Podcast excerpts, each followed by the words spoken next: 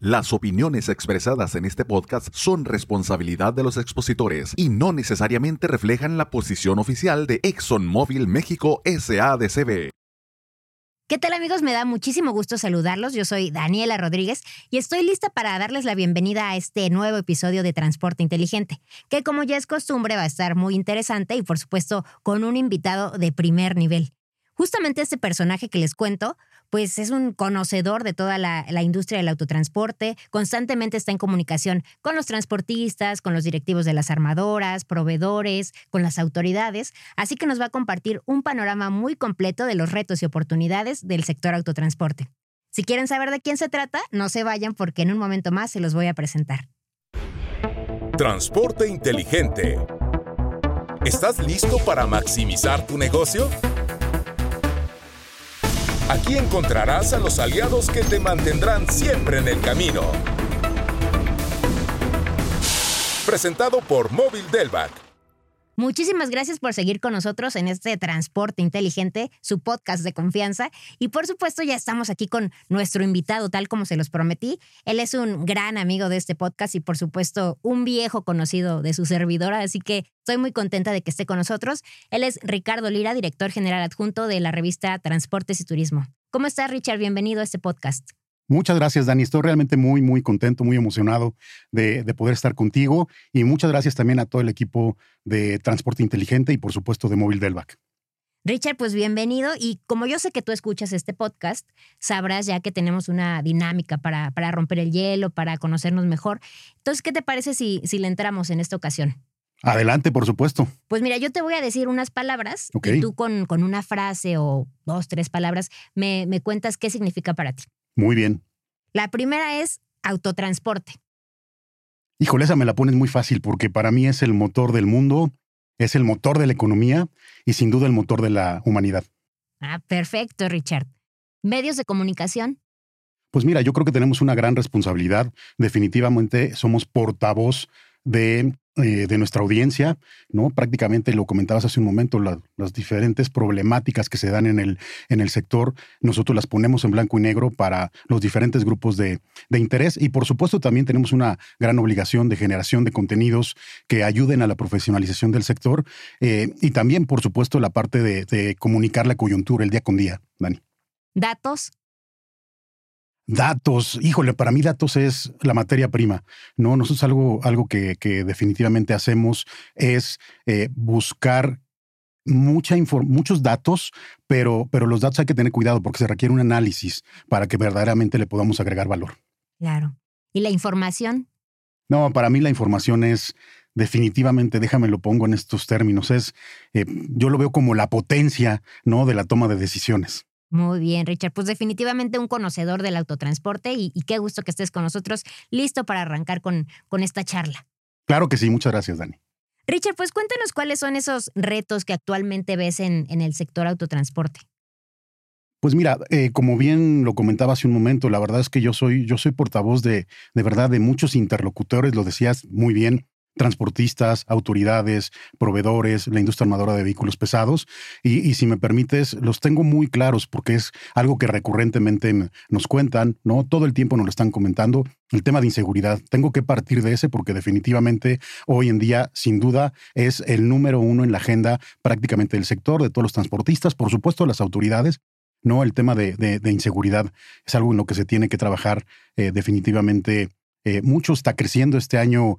Eh, las cifras oficiales marcan aproximadamente un 10% de incremento en el tema del robo al autotransporte de enero a agosto de este, de este año. ¿no? Eh, las autoridades están haciendo también su, su, trabajo, pero tenemos que seguir trabajando todos para que esto mejore. Ese te diría que es el primero, siempre.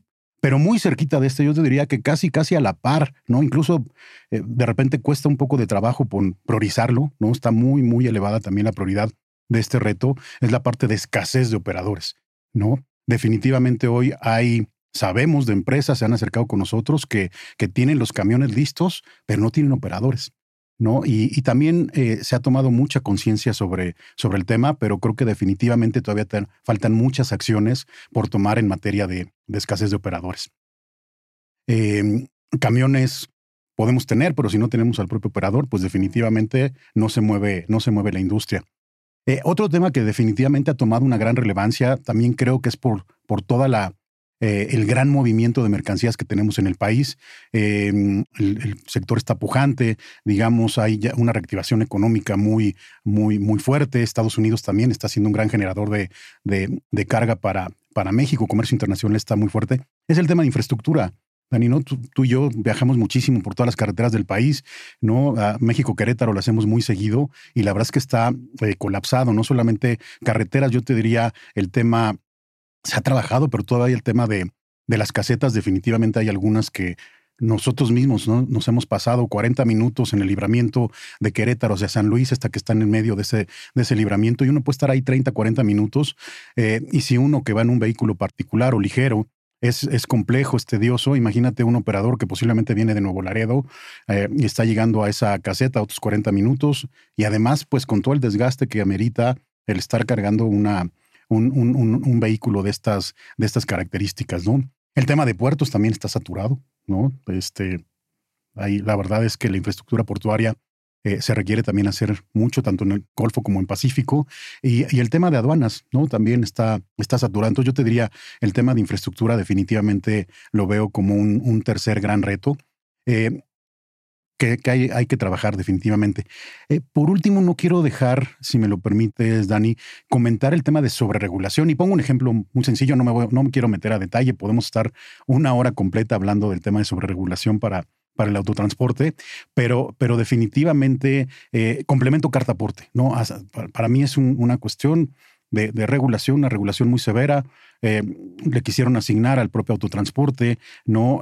Ciertas labores que me parece que no le corresponden y que por supuesto cabe definitivamente en el tema de una sobreregulación. Ha, sido mucho trabajo, mucho personal a cargo para poder poner a punto todo el tema en los sistemas, ¿no? Y por supuesto, em, toda la parte de inversión en sistemas que se ha tenido que hacer. Entonces, sí, definitivamente el tema de sobreregulación no, no quisiera dejar de destacarlo. Richard, pues muy claro, son varios los, los, retos que hay por delante, pero también oportunidades. Así que por favor cuéntanos cuáles son esas oportunidades que vislumbras para el autotransporte en México.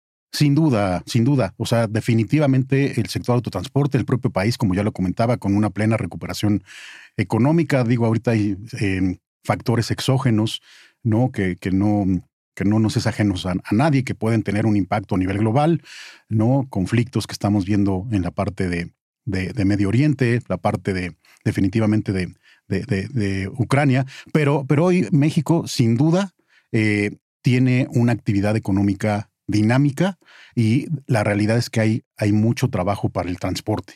¿no? Eh, se hablaba un poco el tema de la pandemia, que se vino a, a, dar una dinámica adicional en el tema de última milla. La realidad es que no es solamente el tema de última milla, el tema de, de largo recorrido, el tema de puertos, estamos hablando comercio internacional. La verdad es que hay una gran cantidad de movimiento hoy en, en todos sentidos, tanto carga doméstica como carga internacional. Y un fenómeno que nos está ayudando muchísimo, ¿no? Y que, que ya está mostrando, ¿no? Esta, este dinamismo, le está metiendo dinamismo a la economía, sin duda es el tema del, del nearshoring. Richard, aprovechando que tocas este tema del nearshoring, cuéntanos las oportunidades que se vislumbran para el autotransporte con, con la relocalización de las empresas en México.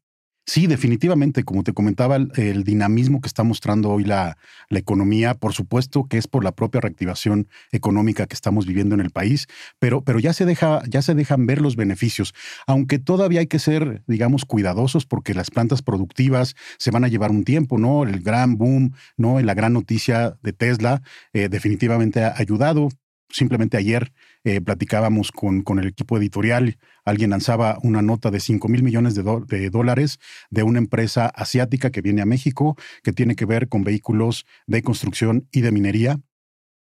Y eran 5 mil millones. Yo, yo, incluso lo cuestionaba, a ver, por favor, chequen esta, esta cifra, está perfectamente validada, que eran 5 mil millones de, de dólares. Eh, pero obviamente, pues apenas están poniendo primeras piedras, pero eso le está dando mucha confianza a los inversionistas, le está dando mucha confianza definitivamente a, al país, a los propios transportistas, de que viene una cantidad de trabajo muy importante con la relocalización. Pues yo creo que en el corto plazo está dando una gran confianza.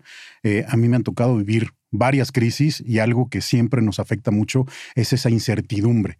Yo creo que hoy, hoy hay factores exógenos al país, pero que si nos centramos en la región Norteamérica. Creo que definitivamente estamos en, un, en una posición privilegiada con el tema del nearshoring y no tengo la menor duda que el mediano y largo plazo y, tal vez más antes de lo que nos estamos imaginando, va a empezar a fluir el tema de a los centros de producción definitivamente la entrada de materia prima y para que llegue esa materia prima llega por autotransporte. ¿no? Posiblemente por algunos otros modos de transporte, algo llegará por ferrocarril sin duda, pero no tengo la menor duda que como es la composición del país, la gran mayoría llegará por autotransporte. Y por supuesto el producto terminado de estos centros de producción definitivamente también saldrá por, por autotransporte. Entonces, nearshoring definitivamente desde el punto de vista de certidumbre y desde el punto de vista de lo que va a venir a dejar de inversión productiva, ¿no? Porque no solamente son, digamos, inversiones en capitales, sino en, eh, capacidad productiva del país, definitivamente va a ser algo que impulse todavía más al, autotransporte. He platicado con muchos transportistas y se están preparando para el tema del, del nearshoring desde muchos, digamos, trincheras de, de sus propias empresas. Y justo das en el clavo, Richard, eh, ya nos cuentas de este panorama de oportunidades, de retos también, pero aprovechando tus pláticas con los transportistas, cuéntanos cuáles son esas rutas que ellos deben seguir para, pues, para aprovechar las oportunidades y mantener su camino hacia la profesionalización en este panorama. Sí, pues fíjate, eh, la verdad es que eh, tocas este punto clave que yo que le llamamos, y tú lo sabes en TIT, el tema de profesionalización. Para nosotros el tema de que sí o sí debe enfocarse hoy el transportista es la parte de profesionalizar. Y es desde la profesionalización de la estrategia, ¿no? De realmente hacer una planeación estratégica formal. Eh, no, el mundo está muy dinámico. Entonces hay que sentarnos, hay que estudiar qué está pasando en el ambiente competitivo, ¿no? Cómo están nuestros clientes, cómo estamos al interior, cómo está incluso la propia competencia, cómo están las variables del mercado, ¿no? Los diferentes sectores para que podamos hacer una adecuada planeación estratégica. Y luego, mm, de nada sirve una adecuada planeación estratégica si no tenemos una impecable ejecución, ¿no? Entonces necesitamos nuestros equipos comerciales, ¿no? Necesitas, por supuesto, nuestros equipos operativos, a los equipos de mantenimiento, ¿no? A los equipos de seguridad, a los equipos de monitoreo, todos perfectamente bien, bien, bien alineados. Em, hablábamos hace rato del tema de escasez de operadores, eh, solamente alineando a la empresa que un bastión y, y un actor fundamental es el operador, solamente entendiéndolo de esa manera desde el punto de vista estratégico, es que vamos a poder en todo el ámbito de la empresa realmente cuidar al operador. Y eso es un punto estratégico que hoy las empresas tienen que, tienen que, tienen que buscar y por supuesto va totalmente enfocado en la parte de profesionalización. Eh, te cuento algunas, les cuento a la, audiencia algunas anécdotas. Eh, yo he visto empresas que, que tienen un buen desempeño, pero cuando le entran en serio ¿no? Con buenos consultores, con buenos asesores y con un compromiso propio de buscar un siguiente nivel en sus empresas a través de estos procesos de profesionalización, de verdad los resultados se están dando muy rápidos, ¿no? Porque de cara al cliente de inmediato se ve una mejora en el servicio. De cara a la cultura organizacional interna se ve definitivamente un cambio y una, y una mejora. Y por supuesto en todas las áreas operativas, si tengo un monitoreo mucho más efectivo, ¿no? Eh, si adopto más tecnología con este dinamismo que hoy tienen las empresas y todo el tema de transformación digital, se pone en una planeación estratégica y se busca a través de este proceso de profesionalización. Entonces, eh, definitivamente eso, buenas prácticas, ¿no? Eh, me parece que es la parte, la parte fundamental que otra vez yo siendo portavoz de muchísimos transportistas a los que me ha tocado ver eh, nacer, crecer y evolucionar, definitivamente sí es, es, es vital esta parte. Richard, y aprovechando que hacías mención a, la importancia de los operadores para las empresas, cuéntanos, hoy es un problema ya, como, como lo mencionas, la escasez, pero ¿cómo llegamos hasta aquí? ¿Se pudo evitar en alguna parte del camino o qué fue lo que ocasionó esta problemática? Fíjate que yo creo que justamente estamos llegando a ese momento donde se está, digamos, trabajando de una manera coordinada en general en el sector, pero sí creo que llegamos tarde. Eh, yo tengo que ser muy honesto y la verdad es que el sector lo, el sector lo sabe. Creo que buena parte de la consecuencia de lo que hoy es este gran problema, gran reto, vamos a llamarle, de la escasez de operadores, también mucho tiene que ver el propio sector. Creo que, creo que el sector no cuidó como ella lo cuida al operador. ¿No? Hemos escuchado transportistas que dicen yo prefiero perder a un cliente que un operador. Tú y yo conocemos ese gran, gran, gran transportista. Entonces ya hoy hay, hay una gran conciencia, ¿no? Todavía hace falta, no, no, no, no quiero evadirlo. Seguramente si nos están escuchando eh, algún operador me, va a querer acribillar, falta mucho por trabajar. Eh, lo pongo, pongo otro contexto. Eh, hoy cada vez más se exige que al embarcador no, no nos tenga al operador 3, 4, 5, 6, 10, 24 horas. Apenas escuchaba hace unos, unos días, ¿no? De alguien decía 24 horas esperando, ¿no? Incluso drástico el tema porque hasta le estaban quitando las, las, las llaves de, del camión al operador. Entonces, a eso me refiero. Creo que hoy el sector ha tomado una gran conciencia, pero también siendo honestos y como una gran lección aprendida hacia adelante que nunca más nos vuelva a pasar, es el haber descuidado al, al operador, haber descuidado su dignificación. Y si me lo permites, también hoy estamos aquí porque como sociedad no hemos cuidado al transporte no hemos tomado la suficiente conciencia.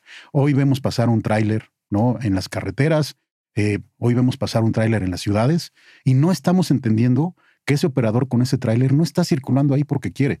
Está circulando ahí porque seguramente va a llevar la comida que la audiencia, que tú y que yo nos vamos a comer en unas cuantas horas o medicamentos o ciertas ciertos eh, aguas simplemente, ¿no? Entonces, creo que como sociedad sí nos hace falta, en TIT estamos trabajando en campañas de concientización también, digamos, con, con, con, toda la sociedad. Eh, creo que la pandemia vino a ayudar un poco, ¿no? A decir, oye, nosotros estamos metidos en nuestra casa y allá está todo funcionando gracias a los operadores, gracias a las empresas de, transporte, gracias a la logística, gracias a los logísticos, ¿no? Que, que, mantuvieron, digamos, la economía y, y, todos los bienes y servicios arriba. Eh, entonces sí creo que nos hace falta todavía por trabajar. Tomaron, se tomó mucha conciencia, pero, pero sí, definitivamente eh, creo que el origen del problema es esa falta de dignificación que hubo en cierto momento para el tema del operador. Y entre las soluciones está justamente esa, ¿no? Tratar de, pues, de reivindicar a, los operadores, al autotransporte y darnos cuenta, como dices, que es fundamental para, para nuestra vida. Sí, totalmente, ¿no? Tenemos que entender la parte de dignificación. Se habla mucho, ¿no? De los operadores que se fueron a, a, Estados Unidos, pero es que les dieron mejores condiciones, ¿no? Entonces, ¿qué estamos dejando de hacer como, como sector para que los operadores también se, se vayan. Yo estoy convencido, he platicado con muchos transportistas que sí, definitivamente hay, una, hay un cierto número o porcentaje que no necesariamente es el mayor de, de, operadores que con gusto se van a Estados Unidos por ganar más. Si aquí hubiera las condiciones y si aquí hay las condiciones necesarias, tanto de sueldo, tanto de sueldo, perdón, como de este, condiciones laborables, laborales de, de, de una buena empatía con el operador, de pagos a tiempo, ¿no? de generar culturas ¿no? que ayuden a que el operador se sienta parte de la empresa. Eh, hay unas culturas padrísimas que incluso integran a los propios, a las propias familias, a los hijos, ¿no? Les dan cultura financiera, ¿no? A, tanto a la mamá como a, las esposas, ¿no? A las, a las parejas y al propio operador, por supuesto. Entonces yo sí creo que se puede seguir trabajando en ese, en ese sentido, Dani. Richard, y ahora tú como eh, representante de un medio de comunicación, cuéntanos cuál crees que es hoy en día la labor de los medios eh, pues cara, de cara a la sociedad.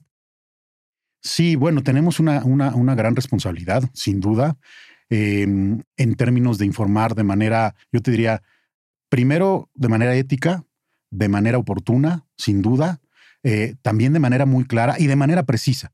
¿no? Creo que hoy la gran responsabilidad que tenemos como medios es comunicar de manera precisa eh, los temas y por supuesto con una base ética fundamental.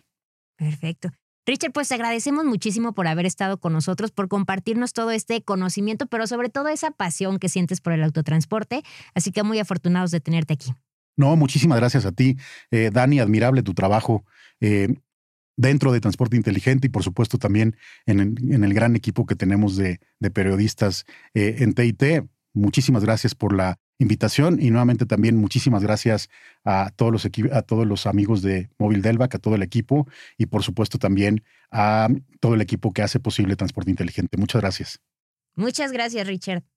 Y amigos, ustedes también muchísimas gracias por habernos acompañado. Acuérdense de estar muy pendientes de todos nuestros episodios. Los invitamos a seguirlos en Spotify y ahora también en YouTube para que vivan aquí el ambiente en la cabina. Y muchísimas gracias por estar con nosotros. Que tengan un excelente día. Transporte inteligente, tu aliado en el camino. El siguiente capítulo te ayudará a maximizar tu negocio. No te lo pierdas. Síguenos en Spotify y recibe las notificaciones para que escuches los nuevos episodios. Presentado por Móvil Delvac. Para conocer más beneficios que los productos y servicios móvil tienen para tu flota, contacta a tu distribuidor más cercano.